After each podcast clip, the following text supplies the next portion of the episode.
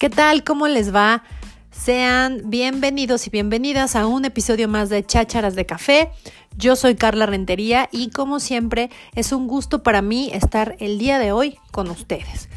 Eh, hoy es muy especial porque vamos a estar hablando de un tema que en mi muy particular punto de vista les va a encantar. Nos acompaña un psicólogo que tiene mucha experiencia en el tema y que además eh, pues nos estará esclareciéndonos un poquito pues las dudas que nos han, estoy muy segura, eh, saltado a lo largo de nuestra vida, de nuestros días y, que pues son eso, chácharas de la vida que siempre andamos como pensando, platicando eh, y pues bueno, sin más, vamos a darle la bienvenida a Carlos Olmos. Hola, ¿qué tal Carlita? ¿Qué tal? ¿Todo por fin, sí, todo bien, ya por fin, después de muchos intentos para podernos conectar. Sí, eh, no, no están para saberlo, pero pues debido a, que todavía seguimos, pues entre el confinamiento, entre que no nos ponemos de acuerdo y etcétera, seguimos haciendo el programa en línea. Entonces, pues eh, le mandé todo lo propio a Carlos para que él pudiera conectarse y tuvimos un rollo con la conexión, pero ya estamos aquí, así es que bueno, por fin. Por fin. Y por fin se me hace estar aquí contigo.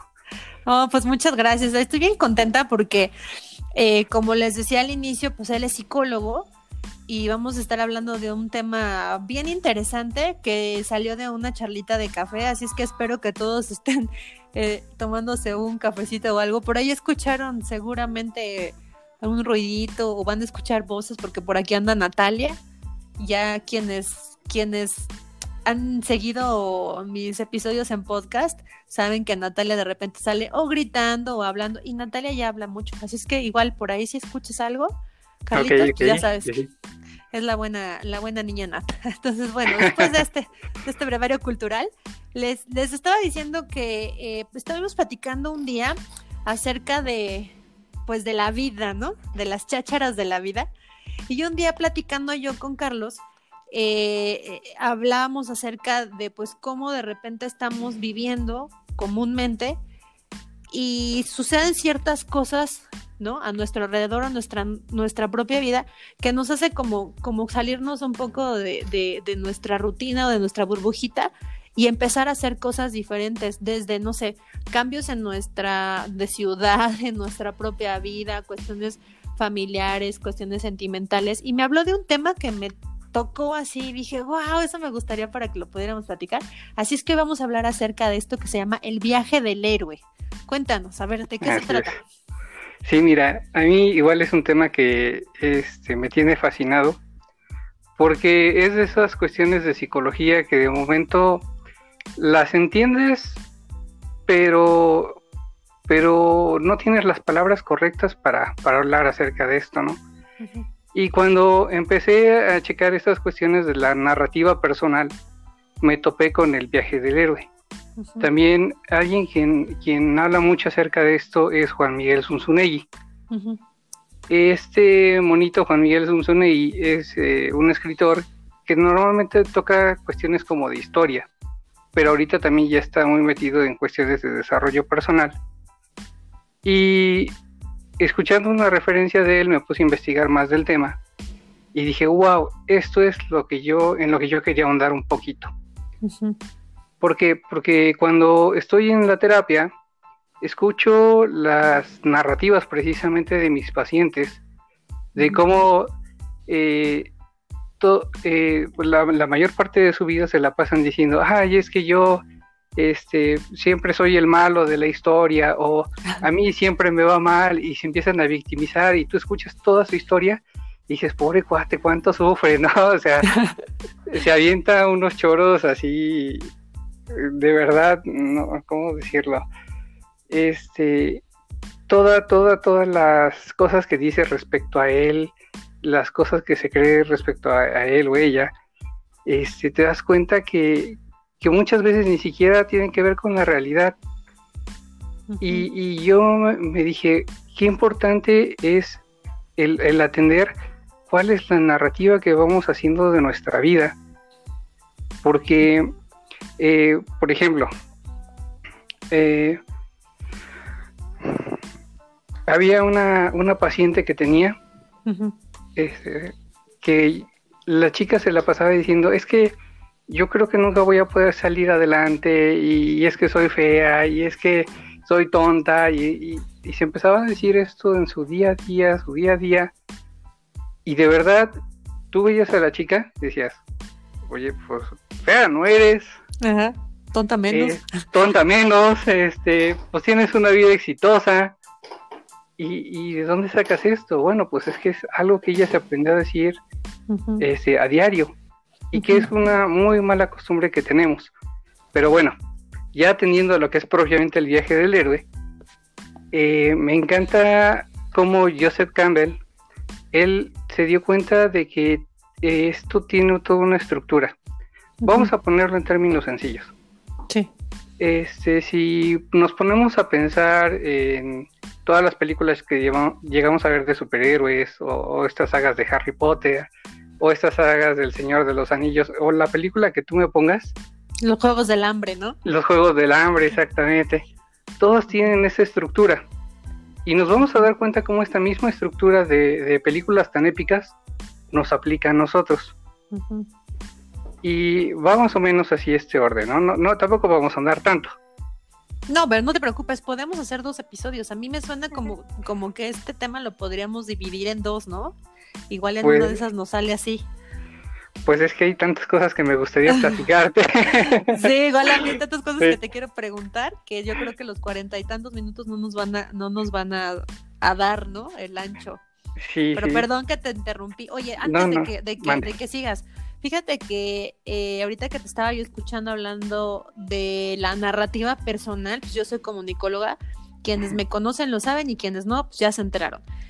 entonces, efectivamente, nosotros en el área de la comunicación hacemos algo que se llama narrativas, cuando queremos hacer guiones o queremos eh, incluso en ahora con los nuevos medios digitales hacer algo que se llama narrativa transmedia, que es efectivamente eso, ponerle como cierta estructura a las etapas de evolución de un personaje que tiene eh, a su alrededor pues un ambiente y pues muchos conflictos que resolver para poder al final eh, resolver el mayor que es como su, su meta, ¿no? Y ahorita que lo estás diciendo, pues creo que, que, me, que me identifiqué tanto con, con, este tema cuando, lo, cuando me lo platicaste de primera mano y ahora que lo estamos eh, ya analizando y que nos estás haciendo favor de explicarlo así como muy desmenuzado, ¿cómo es que nosotros como seres humanos pensamos que que vivimos así muy normal, pero en realidad siempre vivimos en una historia. Ahorita que lo decías de, tus pacientes, o sea, hasta yo misma luego digo, ay, perdón, ya me eché mi historia engarzada. O ay, estoy, lo digo mucho, ya me estoy echando mi historia engarzada. O ay, otra vez tengo la misma novela. Y el otro día te dije, no salgo del mismo hoyo. Eh, ¿No? Porque estamos em, contándonos una historia personal y al final del día creo que es bien importante que sepamos analizarnos a nosotros mismos para poder saber si estamos en una novela que nosotros mismos nos, nos estamos haciendo o, qué onda con nuestra vida, ¿no? Entonces, bueno, era como que un plus que quería yo decir acerca de lo que pienso y viene muy a colación ya ahorita que nos vas a explicar como la estructura y eso, así es que nos, quienes nos están escuchando, paren la oreja y yo hasta les diría, además de su café que se estén tomando o lo que sea que estén bebiendo, saquen una, una hojita de papel y pónganse a escribir, creo que valdría mucho la pena. Así es que bueno, ya, vas. Perdóname. No, sí, sí, no, perfecto. No, es que en verdad es eso, o sea, nos hacemos toda una novela. Sí. Y, y a lo mejor, yo creo que es el término más exacto. ¿Por qué lo digo? Porque todo en nuestra vida nos influye, todo lo que, las historias que nos cuenta nuestra familia o lo que vemos en familia, lo que leemos, lo que vemos en las películas, este, y sobre todo lo que ven igual en la tele, ¿no?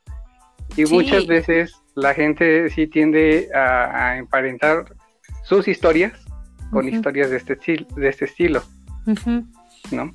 Pero sí, no, cuando hay una ruptura, por ejemplo, amorosa, lo primero que hacemos, sobre todo las mujeres, bueno, yo digo, ¿no? Es ver películas románticas. Como de a ver qué es lo que pasa con, con los, con los dos eh, personajes principales cuando rompen, cómo lo solucionan y cómo llegan a ser felices en la vida. Y entonces te proyectas, ¿no? Como, ay, sí. O llegas como a, a ejemplificar tu propia vida con lo que viste, sobre todo en, la tele, ¿no? O bueno, ahora en las series que ya están más de moda. Pero de verdad, sí, en serio, vivimos una, una historia engarzada, una novela, literal. exactamente. Así es. Y, muchas veces lo hacemos con el afán de que eh, tal vez esperamos ese final de cuento de hadas, ¿no? Para, para la vida. Y es una bonita forma de mitigar el dolor. Pues yo creo que por eso es cuando, cuando lo usan en, esas rupturas, este, el empezar a ver esas comedias románticas, pues esperando que la historia que, que, a mí me acontece no sea tan trágica, ¿no? Y que sea más bien parecida a esa. Pero bueno. Bueno, perdóname. Entonces, vamos a darle una estructura eh, a algo que, ¿cómo le llamaríamos? ¿Las etapas? Exactamente, vamos a... ¿sí? sí, vamos a ver las etapas, así muy sencillamente pero lo vamos a ir aplicando también a nosotros. Bueno, primero nos aventamos ese, ese recorrido y luego lo vamos aplicando, va a casos más prácticos. Perfecto. Va. Bueno, entonces, ¿dónde comienza el viaje del héroe? Y aquí vayan checando si se identifican un tanto. Uno tendría que ver con este, el mundo ordinario.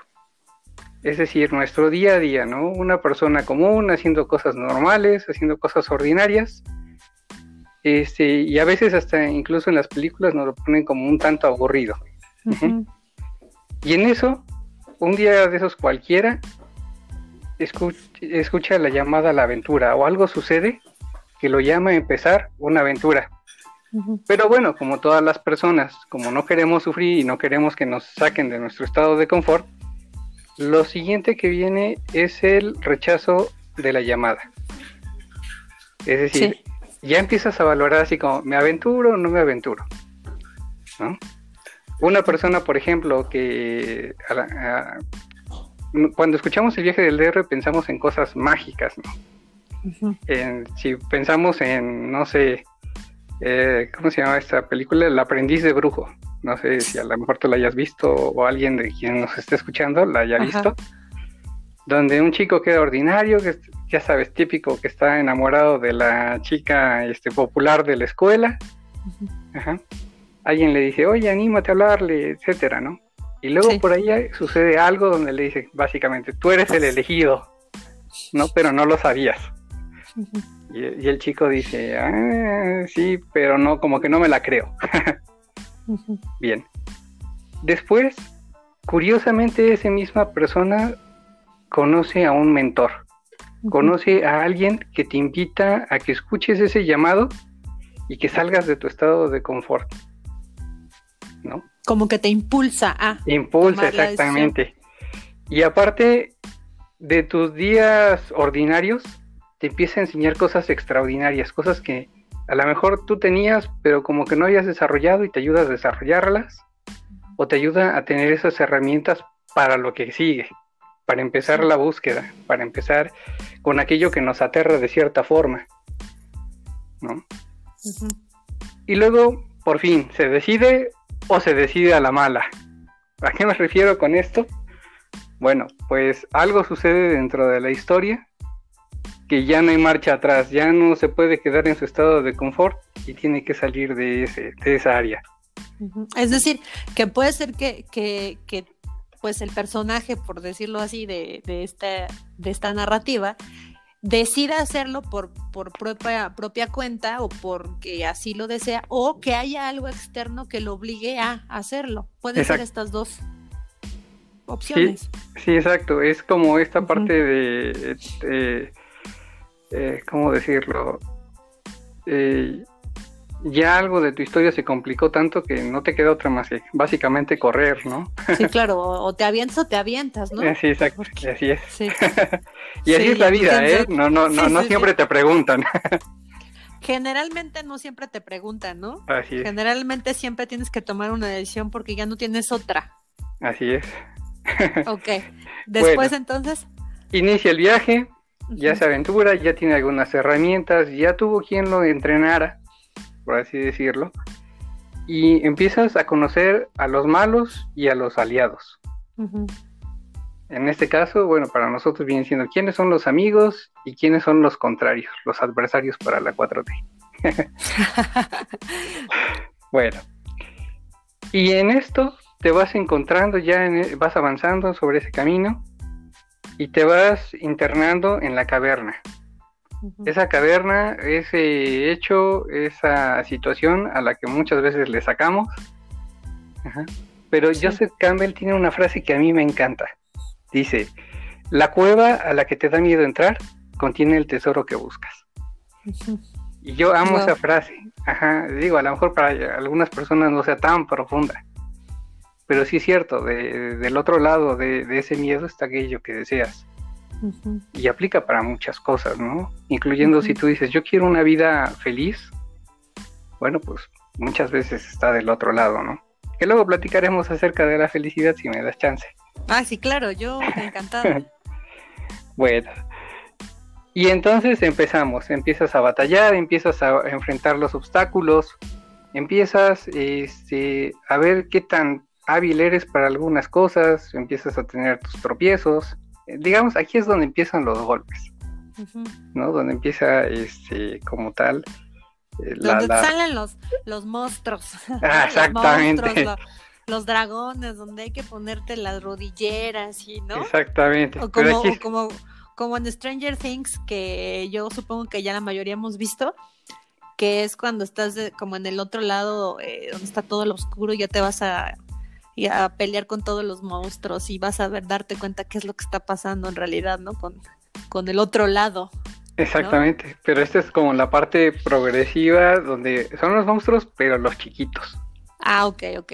Así apenas empiezas a conocerte. Vendría siendo igual cuando empiezan a conocer sus poderes y ya los empiezan a domar y ya empiezan a volar y ya empiezan a golpear más fuerte, no sé.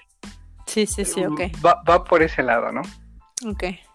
Bueno, y después te das cuenta que efectivamente, que ahí por donde están empezando los golpes, hacia allá es donde tienes que ir y hacia allá es donde está la recompensa.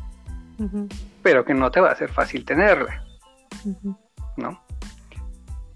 Y bueno, sigues con esta, con esta lucha, cada vez se va poniendo más y más y más fuerte, hasta que por fin este, tú crees que ya la tienes totalmente librada y algo sucede en lo que te das el tropezón. El héroe se cae, se golpea, casi lo medio matan, este, parece que todo está perdido, que ya no hay esperanza, que, ya, no hay esperanza, que estamos todos, ajá, exactamente. Ya muchos, incluso me imagino que este, ya lo están aplicando a su vida. No, bueno, yo ya yo ya estoy escribiendo el, guion de mi vida Sí, yo sí, me estoy viendo, yo me estoy viendo este, todavía en la caverna. Te decía el otro día, nomás no salgo de la caverna, todavía no sé cuáles son mis poderes. Quién sabe, ya bueno, ya nada más es cuestión de que te decidas a dar el brinco grande, ¿no? Sí, sí, sí, pero bueno. Conmigo no te detengas, seguimos. ok. Y bueno, ya una vez que el héroe pensó que ya no había esperanza, resulta que ahí le viene el flashback, empieza a ver su vida literalmente, así pasar en unos segundos, y empieza a recordar a la familia, a los amigos, empieza a buscar esa motivación, recuerda aquello que le dijo el gurú y, en eso vuelve a tomar como un segundo aire, que esto le llaman la resurrección, y se enfrenta a su gran némesis, o para enfrentarse a su gran némesis, ¿no? Y que puede que lo derrote o no lo derrote. O sea, te puedes quedar ahí. O sea, si alguien lo aplica a su vida, te puedes quedar ahí entre que estás en el camino y no, y resucitas o no y quedarte ahí estancado mucho. Porque ahí viene algo bien fuerte. Y bueno, ahorita, ahorita toco ese tema de las películas. Pero eh, no importa si, si triunfa o no importa si pierde, siempre hay algo que ganar y tiene que haber un gran aprendizaje. Incluso en muchas sagas lo que hacen es que toman este concepto y a lo mejor en, de primera instancia no le fue tan bien al héroe, pero hay como otro, otro regreso. Y volvemos a pasar por un punto, ¿no? Donde, eh, bueno, que es lo que sigue, donde regresa, a, digamos, como al status quo, donde casi todo empezó, pero ya no regresa a ser la misma persona. Ya algo cambió dentro de él Ok. Y entonces vuelve a empezar todo este ciclo en las sagas, pero ya es mejorado. Sí, sí, sí. Ya no es la misma persona que empezó y que era así muy débil y demás. Para volverse a enfrentar contra el Némesis y muchas veces es otra vez lo hice, pero en esta ocasión sí te gano. Wow, qué interesante, ¿sabes? Ahorita que, que, lo pones desde este punto de vista, creo que muchos de nosotros sin duda aplicamos este, esta narrativa eh, del viaje del héroe en nuestras vidas. Y si lo vemos desde esta perspectiva, nos damos cuenta, o al menos eso me está pasando a mí, que pasamos por ciclos en nuestra vida, en las cosas que vivimos, y siempre pensamos, es que otra vez estoy en lo mismo, otra vez me volvió a pasar, otra vez, y no estamos mirando qué de esa vez aprendí quizá, porque no necesariamente todo es igual, quizá se están reuniendo las piezas eh, que, que, logran identificarse para armar el gran rompecabezas, pero al final del día no es el mismo, sino se van añadiendo ciertas cosas y entonces, eh, pues eso, vamos aprendiendo cosas diferentes y entonces ya no lo hace ser el mismo ciclo o la misma historia más bien, ¿no? Así, es. Hay un eh, médico, psicólogo, terapeuta llamado Jorge Bucay, que a lo mejor muchos lo ubican, no sé, ¿tú lo ubiques? No, no.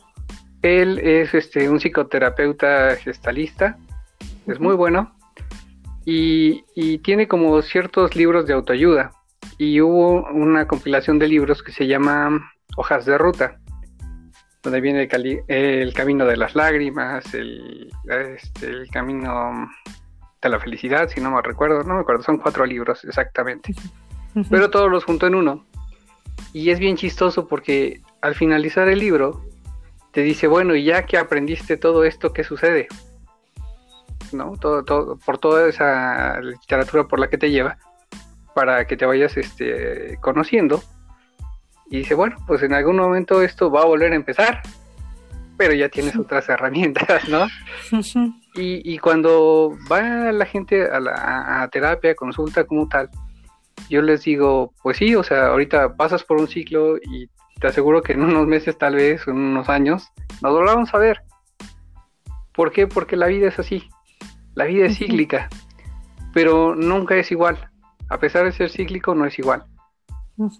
Incluso hay personas que dicen, es que ya, ya había aprendido a superar estas circunstancias.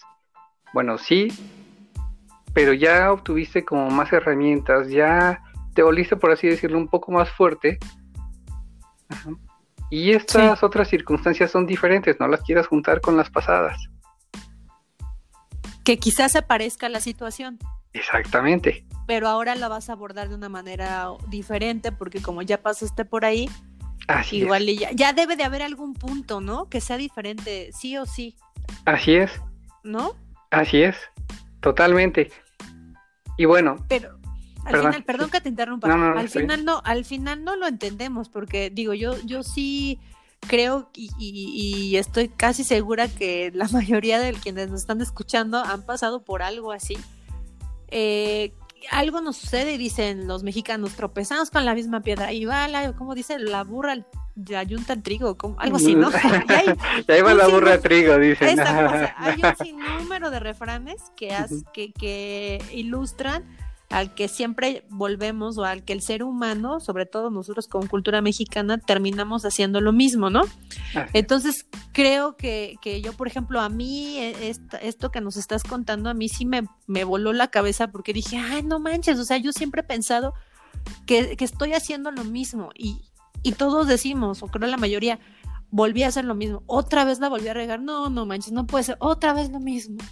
Estoy otra vez en el mismo punto y es algo que nos provoca, o al menos a mí, mucho estrés, porque creo que pues pensamos que estamos viviendo lo mismo, lo mismo, lo mismo, lo mismo, y estamos en el, en, como el caballito, ¿no? Así viendo solamente a un punto. Entonces, al verlo desde esta perspectiva, sí te cambia por completo tu propia visión de ti mismo y de lo que vives y hasta de tus errores o de tus aciertos, ¿no? Así es pero como no, no estamos acostumbrados a cambiarnos precisamente la narrativa. Sí, sí, sí. sí. Eh, tiene, es decir, eh, en la terapia que yo manejo se llama terapia cognitivo-conductual y racional emotiva. y que en español básicamente es, eh, dense cuenta que hay, tenemos una serie de distorsiones cognitivas que son otra cosa más que errores que cometemos, que esto parte a través de ideas que vamos eh, abstrayendo de forma errónea. Ya luego entraremos más a detalle en eso, pero eh, si me das la oportunidad, pues les platico sobre esos errores de pensamiento. Claro que sí, ya te dije. Y es más, de una vez les voy advirtiendo que la próxima, la próxima temporada eh, van a escuchar mucho esta voz. Estas dos voces. Exactamente. Ajá. Y bueno, dentro de esas distorsiones, hay una que se llama, este, ay, se me va la onda, disculpen, ¿eh? eh ay, se me fue. Por estar pensando todavía en lo del viaje del héroe, se me van las cuestiones del trabajo y tú ya sabes. Los errores que, que, que tenemos generalmente cognitivamente. Exactamente. Bueno, pero esta distorsión tiene que ver con los adjetivos calificativos que nos ponemos y que ponemos a los demás. Y que cuando nosotros nos ponemos cualquier clase de calificativo, estamos cometiendo una serie de errores. Porque eh, vamos a suponer, yo que en este caso este, soy terapeuta, algunas personas como que te idealizan mucho y dicen, ay, ese cuate debe ser muy centrado todo el tiempo, ¿no? Sí, no, su vida debe ser maravillosa. Lo tiene todo resuelto. ¿Quién como él o ella que, sabe qué hacer ante todo lo que le pasa en la vida? Así es, y pues no. pues no es cierto, pero la ventaja es que tenemos las, este, las herramientas. Eh, pero pues yo también me enojo, yo también me pongo depresivo en ocasiones, también me dan ataques de ansiedad, como todo el mundo. Y entonces alguien podría decir, ay, pero si yo pensé que este cuate era magnífico, ¿no? ¿Cómo es posible que en este momento de su vida este, esté haciendo cosas como esto? Entonces a lo mejor no era tan bueno y empezamos a calificar. Y nunca podemos escaparnos de eso. Sí, eh, grandes etiquetas que nos ponemos nosotros mismos y les ponemos a los demás. Exactamente. Pero eh, ahorita, este, recuerdo bien exactamente esas distorsiones que te digo que por andar en esto, se me va el nombre. Pero a lo que voy con eso, eso es que eh, cuando nosotros nos empezamos a poner esa clase de etiquetas, por cierto, ese es el nombre, perdón, etiquetas globales, ya me vi. cuando nosotros nos, ponemos nos empezamos a poner estas etiquetas globales, empezamos a ver a las personas desde el prisma del ser y la verdad es que, por ejemplo, si te vas a lo básico de psicología, la psicología no estudia el modo de ser de las personas. La psicología estudia la conducta de las personas. Wow. Entonces es, yo soy o yo me comporto. Es decir, yo soy miedoso ah. o me, comporto de una forma como muy miedosa, ¿no? Muy temerosa. Wow, eso me encantó. Ajá. Eh, yo soy este, muy extrovertido o actúo de forma extrovertida. O sea, hay que empezar a, mm, delimitar qué es ser y qué es actuar. Si nosotros buscamos en nuestra sangre y nos toman ahorita una lectura de nuestro ADN, eh, pues te vas a dar cuenta que no hay un gen del, ser extrovertido o de la extroversión. Sí, o del enojón. Ajá, o no hay del enojón. O de la histérica. Sí, porque ustedes disculpen el término, pero hay gente que dice, pues así soy y te chingas. Sí, exactamente. y, quien quiera, ¿eh? Así Ajá, soy yo y si quieres que bueno, si no también. Ajá. Y lo que la persona no entiende es que eh, no es que sea así, está actuando así, arbitrariamente, ¿no? Y bueno, esta distorsión, si te das cuenta, tiene que ver mucho con la narrativa. Cuando te empiezas a poner elementos, y es que yo soy este, muy introvertido y, la verdad es que eh, pues me da mucha pena y por eso no le hablo a las chicas que me gustan o, por eso no soy capaz de, decirle a mi jefe que me aumente el salario o empezamos a tener esa construcción de nosotros mismos que es lo que muchas veces sucede en las películas al inicio Ajá. Primero te ponen el contexto de la persona, del héroe, o sea, hace tú. ¿no? ¿Qué elementos tiene? ¿Cómo es su vida? dice, no, pues es que normalmente el personaje es introvertido, es muy miedoso, se cree débil. Y conforme... Sí, después se va descubriendo. Ajá. Y puede que cambie o no, ¿no? Así, exactamente. Y resulta que después es muy valiente y que, que de verdad sabe sacar un coraje que tú no te imaginabas, unas habilidades que no imaginabas. Y la persona como tal no cambió. Lo que cambió fue su narrativa. Sí, tienes toda la razón. El personaje siempre es el mismo. Si hablas de Luke Skywalker, es uno, ¿no? Y al final sigue siendo el mismo personaje. Si hablas de Harry Potter, bueno, a lo mejor fue aprendiendo cosas, fue obteniendo herramientas, pero la persona es exactamente la misma. Y así nosotros, si nosotros no nos damos cuenta de esta narrativa que nos vamos armando, pues nada va a cambiar en nuestra vida. Más que nada, yo creo que el cruzar ese umbral de la aventura tiene que ver con el, permitirte hacer esos ajustes en tu vida. Oye, ahorita dijiste la palabra clave, eh. hacer ajustes en tu vida. O sea, que estoy entendiendo que aquí lo esencial es darte cuenta de que tú no eres el comportamiento que estás teniendo. Es decir, yo no soy enojón, yo no soy un depresivo, yo, o sea, eso es lo que estoy estoy teniendo este comportamiento ahora, pero esa no es mi esencia, por hablarlo en términos un poco más em, mágicos, ¿no? no es mi esencia, yo soy, no sé, o sea, mi, mi, comportamiento, digamos, mi naturaleza, incluso como ser humano o como Carla, es ser así, así soy eh, una persona eh, capaz de hacer esto y esto y esto. Sin embargo, durante diferentes partes de mi vida o durante diferentes situaciones yo me he comportado enojona, controladora, eh, manipuladora. Y hablo de lo, de lo negativo porque generalmente nos etiquetamos con lo negativo, no con lo positivo. Entonces, eso te permite poder ir ajustándote para ir tal vez como discriminando lo negativo, quitando todo eso que, no te está funcionando a ti para tu evolución, por así decirlo, y entonces ir mejorándote. ¿Sí? Así es como, como nos lo estás explicando. Eh, sí, parece que sí, pero no. Como todo buen psicólogo. ¿Por qué? Porque eh, hay, hay, algo bien chistoso. En las historias que estamos acostumbrados a ver de héroes, si recuerdas, eh, como que siempre son todos, todo bondad y demás, pero ha habido momentos donde tienen que sacar el lado agresivo, el lado malo. ¿no? Sí. Y, básicamente esto trata, o de esto trata, de que te reconozcas como bueno y malo al mismo tiempo, fuerte y débil al mismo tiempo, inteligente y tonto al mismo tiempo. La gente está muy conflictuada con esta idea. Creen que tienen que ser buenos todo el tiempo, este, creen que eh, normalmente son débiles, que necesitan a otras personas, eh, en, fin, ¿no? Se casan mucho con ciertos estereotipos. Y más aquí en México, que somos judio-cristianos. De momento eh, vemos ciertas características que debemos de mantener, ¿no? Que, que para ser bueno tienes que ser pobre, por ejemplo. Sí, sí, sí, Los, ricos normalmente es porque lo hicieron de una forma ilícita y ya sabes. Exacto.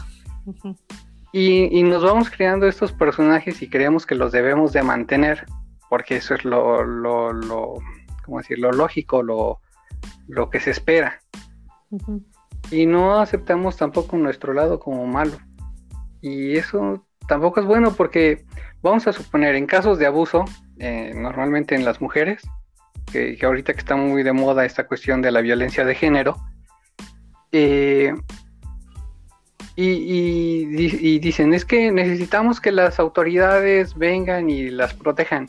Y, mi, razonamiento es, oigan, ¿y, ustedes no se pueden defender solas? ¿Y ustedes no pueden de momento contestarle medio feo al cuate que las está agrediendo? Es decir, que también tenemos las mujeres que ponernos en una postura de, eh, ¿cómo decirlo? como, como creo que lo estamos viviendo las mujeres, ¿no? El, el no soy el sexo débil. Exactamente. ¿No? Así es, tal cual. Deja de, hacer esa narrativa de que eres el sexo débil. O sea que las mujeres de débil no tienen nada. Sí, claro. ¿No? Pero insisto, es esta narrativa social en la cual pues eres una víctima más y no puedes hacer nada al respecto. Y eso es lo que se está luchando. Digo, no nos vamos a meter en, términos de feminismo ni nada, porque ese es otro rollo. Pero creo que, que de ahí viene, ¿no? Que se está luchando un poco bueno, no un poco, mucho por los derechos de la mujer para que deje de estar encasillado en ese rol de víctima de la mujer débil y en su casa y la princesa Disney, ¿no? Exactamente. Sino ahora ya es quítate, quítate por completo esa narrativa de cómo es la mujer y la mujer también puede enojarse, la mujer también puede defenderse, la mujer también puede ser, si quieres, de, eh, no sé, débil en el sentido de más frágil, de la fragilidad propia de su naturaleza, eh, pero no hay en esa casilla en la que generalmente está, ¿no? Así es. Oye, no te quisiera yo cortar el... Pero es que esto da para mucho más. Y sí, claro. Que, les, que, si, que siguiéramos eh, ahondando en el tema. Okay. Y no sé, ¿qué te parece? ¿Lo hacemos en dos episodios? Bueno, Terminamos sí, ahorita con una breve conclusión porque quisiera eh, ahondar ahora cómo podríamos aplicar. Eh, en el siguiente episodio me gustaría que habláramos acerca de cómo podríamos aplicar esto del viaje del héroe, cómo lo has aplicado tú, qué resultados se podrían obtener. ¿Te parece? sí, claro que sí. Para mí esto es maravilloso y, hay una pregunta que es clave. Piénsenlo así de esta forma. O pregúntense esto, es, ¿cuál es la narrativa que estoy haciendo de mi vida? ¿Cuál es el personaje que me he inventado?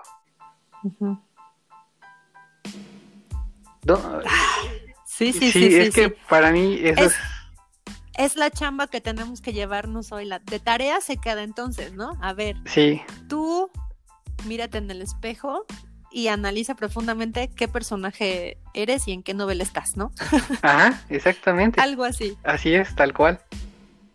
Perfecto, me parece muy bien. Pues te doy muchísimas gracias. No, gracias. Vamos a, vamos a, darle continuidad. No se lo pierdan, no se lo pierdan. El, lo siguiente va a quedar de verdad para chuparse los dedos, diríamos los mexicanos. Vamos a seguir con este tema y, pues nada, muchísimas gracias por, por haber tomado este tiempo y estar con nosotros hoy. No, yo encantadísimo, muchas gracias.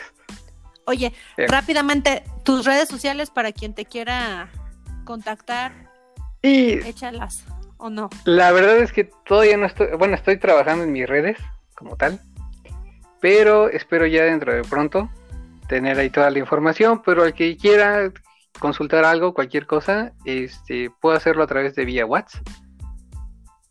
Okay. Si quieren les doy un número donde se pueden con este donde me pueden contactar, es el 771 181 0000. Está bien fácil.